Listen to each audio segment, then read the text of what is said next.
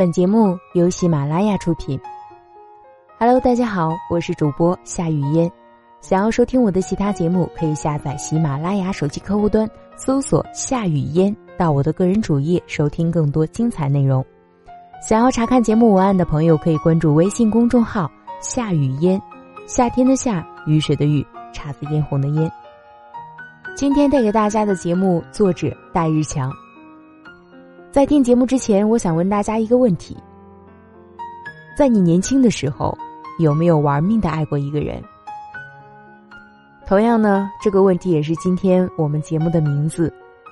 我相信，当你看到这个名字的时候，脑海中肯定会出现曾经那个你深爱的人。无论最后我们这段深爱的爱情故事是否有结局，我相信这段感情经历。一定会是你一生中最难忘的。那接下来，我们进入到今天的节目当中。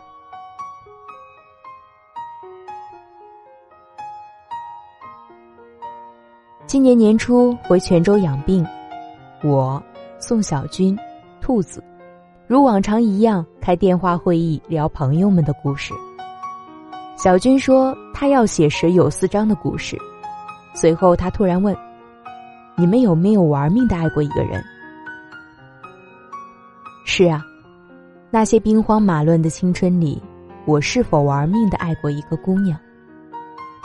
记得大学，当时为了给文学社引进优质大长腿学妹资源，我联合了艺术学院的电影社团，组织了内部观影活动，也为了激发广大适龄青年的热情。我播的是当年最火的片子《色戒》。当时学生会得知了这个消息，派狗腿子过来封杀活动。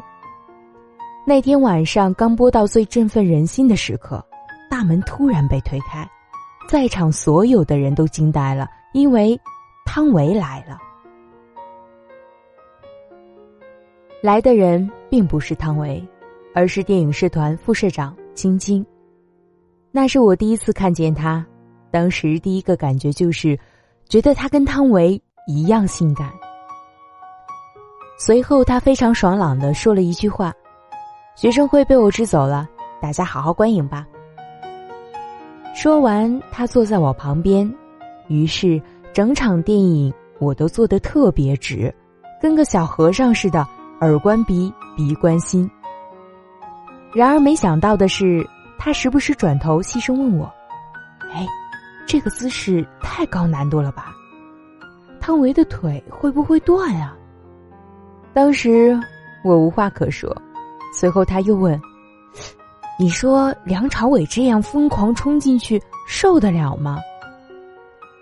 我瞪大双眼傻了下，我尴尬的说：“反正汤唯受得了。”没想到晶晶傻了。我连忙转头一看，原来他问的是梁朝伟逃跑时冲进车内。哼！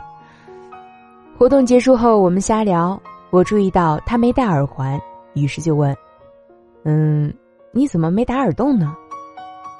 他笑了笑说：“小的时候怕疼没打，长大后想去打，但没人陪。”这话的含义不就是缺男朋友吗？我连忙跟话。我陪你呀。他笑了笑说：“哼，不用了，等以后找到男朋友再让他陪吧。”最后，我们相互留了手机号。很多时候，走入女人心中，只需要一个十一位的手机号码。那晚结束后，我展开了疯狂的追求计划，确切来说是各种骚扰。电话骚扰、短信骚扰，连他的校内网博客都不放过。记得当时他的彩铃是青花瓷，天青色等阴雨，而我在等你。彼时年少，情窦初开，燃尽一天的时间，只为等他一条短信。如果他忘记回复，我都会觉得整个世界都没有了色彩。那段时间。思念的时候就写诗，一天一首。后来晶晶烦了，约我出来谈谈。我说：“呃，干脆我们先吃饭，我带你吃点好吃的，我们边吃边聊。”一听到吃，他说：“好啊，去哪儿吃？”我说：“三餐，最近食堂新推出一款鸡蛋灌饼，特别香。”最后，我们在图书馆二楼自习室见面。晶晶开门见山的说：“以后别再骚扰。”我打断说：“晚上你一定没吃饭吧？我给你带了鸡蛋灌饼。”晶晶直接愤然离开，末尾留了句：“你这混蛋，再骚扰我，我就换手机号。”原本以为一切都歇菜了，没想到没过几天，竟然收到晶晶的短信。他说。没想到这几天没收到你这混蛋的短信，反倒有点不习惯。我说：“那以后我每天都发给你。”他说：“找死，还有个事儿没找你算账呢。”我问：“什么事儿？”他说：“你非得说三餐的鸡蛋灌饼好吃，我忍不住买了一个，结果里面放的是生菜，我肚子疼了三天。”我又再次无言以对。虽然交流很短暂，我也没敢多骚扰，但这仿佛给我追求计划注入新的曙光。末尾我还问：“那个，反正你现在单着也单着，而我刚好也楚楚带炮，简直天赐良机。要不我们就凑合试一试，当我女朋友得了。”此时正在窗边接电话的晶晶不服，她说。等你把我们宿舍楼的窗户都封了再说。好，我就封了全部窗户。我真的就那么想。那时候正值北京奥运会，会徽是一个金字，于是我就想给晶晶一个惊喜。于是我发动所有社员举办一场迎奥运活动。我们在食堂门口逮人，见一个逮一个，然后给他们拍微笑大头贴。一共拍了两千零八张，然后找了联通赞助，把笑脸排列成会徽金，最后印成五米长的大喷绘。做好后挂在他宿舍楼上，大大的喷绘占满两层楼，特别拉风。那天晚上，我们坐在草坪上看着这巨大的金子，我怕他拒绝。没有直接问他当我女朋友，沉默很久说：“我还想再送给你一个礼物。”他问：“什么？”我说：“耳环，我陪你去打耳洞，然后给你戴上耳环。”他说：“可以呀，不过我过两天要去北京艺考，如果以后我们都能在北京，你就陪我去打耳洞。”我说：“没问题。”北京见。那天晚上，我们拥抱在了一起，然后他趁我没注意，夺走了我的初吻。犹记得那味道，香香的，软软的。后来他去北京艺考，过了两周，我突然收到他的短信，说肚子特别疼。当时我少年意气风发。挂上电话后，二话不说杀到火车站，结果只剩站票，于是我活生生站了十四个小时的火车去北京看他。到了北京才知道原来是来大姨妈，头一次见到如此血腥场面的我都傻，于是赶紧打电话给情场拿破仑宋小军，他送了我一套锦囊妙计。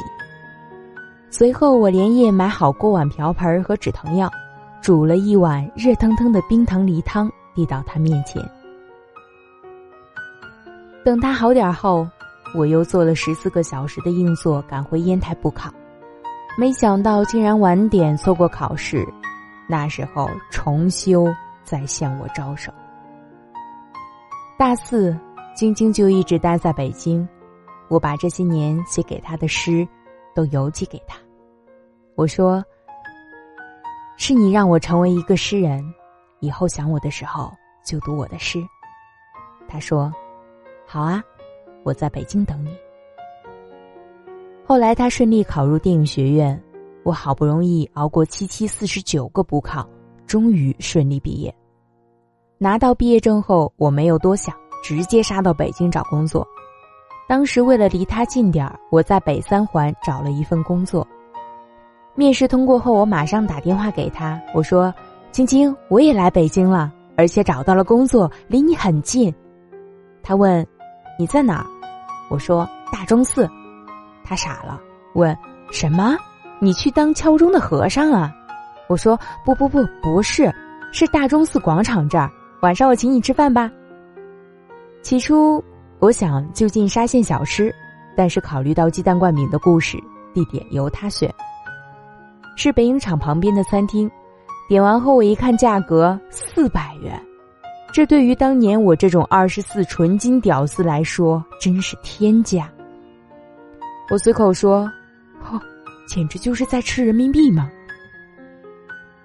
他说：“这已经是最便宜的了，那么久没见面，就当庆祝下呗。”我默认，随后瞎聊工作。他问我工资多少，我也是傻。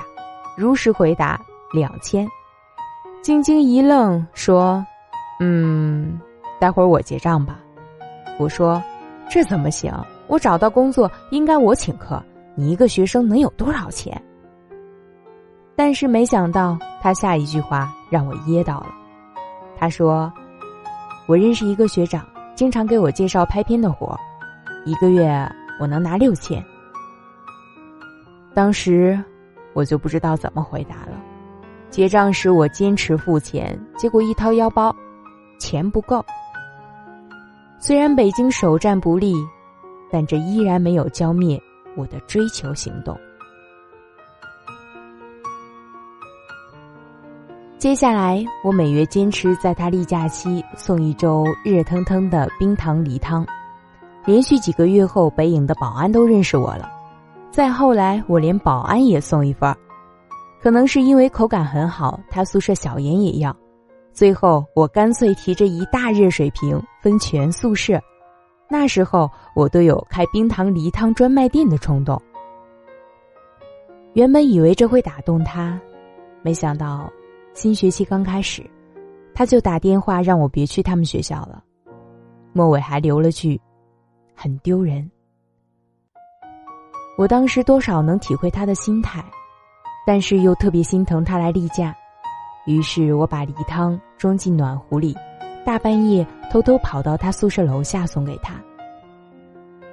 但没想到，晶晶却说：“不用了。”我当时也是生气，就各种打他宿舍电话，他无奈下来说：“阿强，你再无理取闹，我们就断交。”我说：“梨汤你拿走。”他说：“不，你回去吧。”我执意要给他，晶晶直接夺过去倒进垃圾桶里。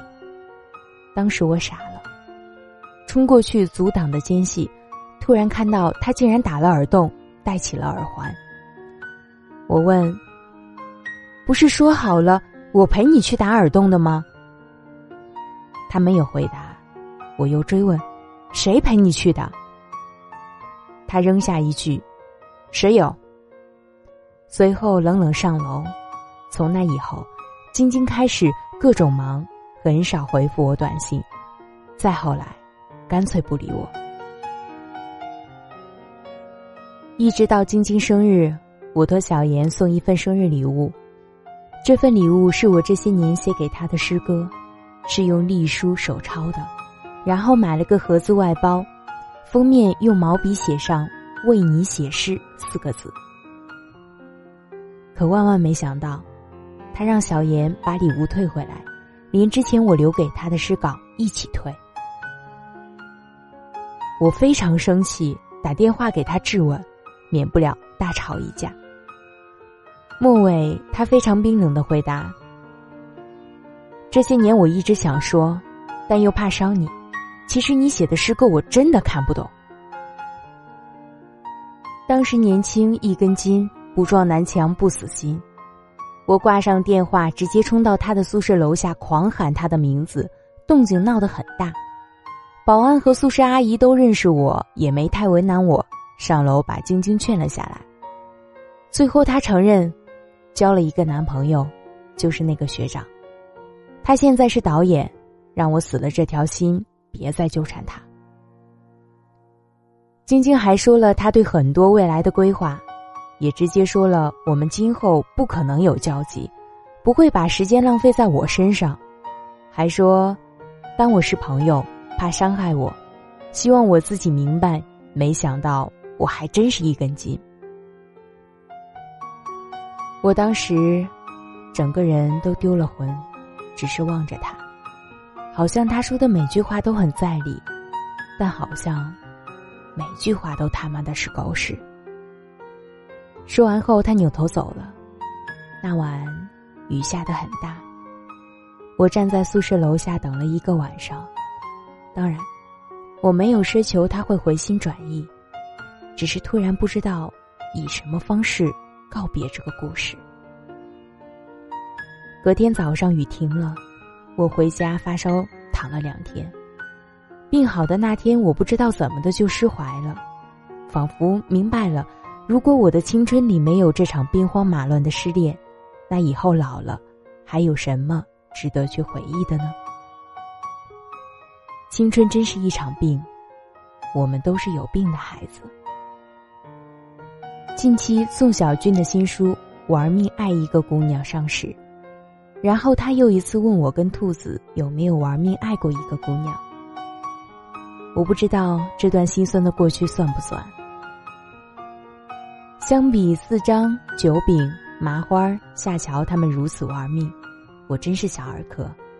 但从刻骨铭心的角度来讲，我确实是用生命在爱。也许。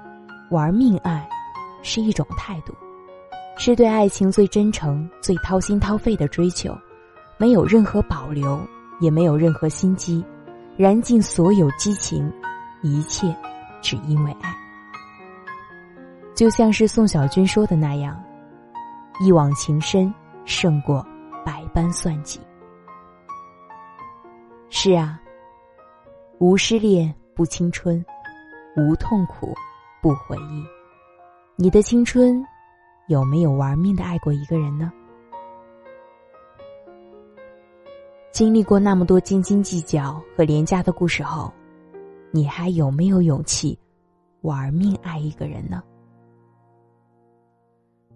我是雨嫣，在首都北京，祝你晚安。当一艘船沉入海底。当一个人成了谜，你不知道他们为何离去，那声再见竟是他最后一句。当一辆车消失天际，当一个人。成了谜，你不知道他们为何离去，就像你不知道这竟是结局。在每个繁星抛弃告别。告别我自己，因为我不知道，我也不想知道，和相聚之间的距离。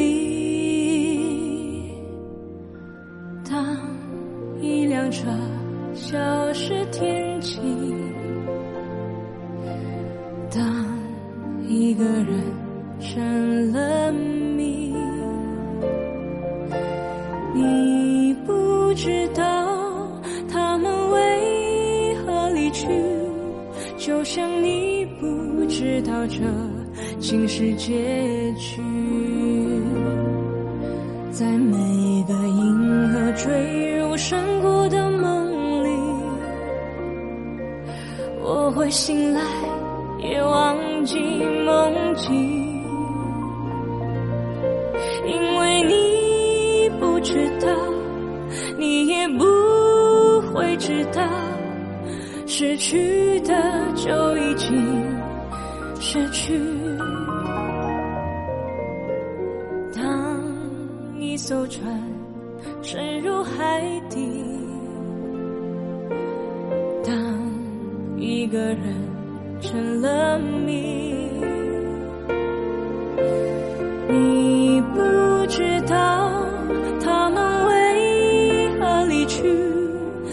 声再见竟是他最后一句。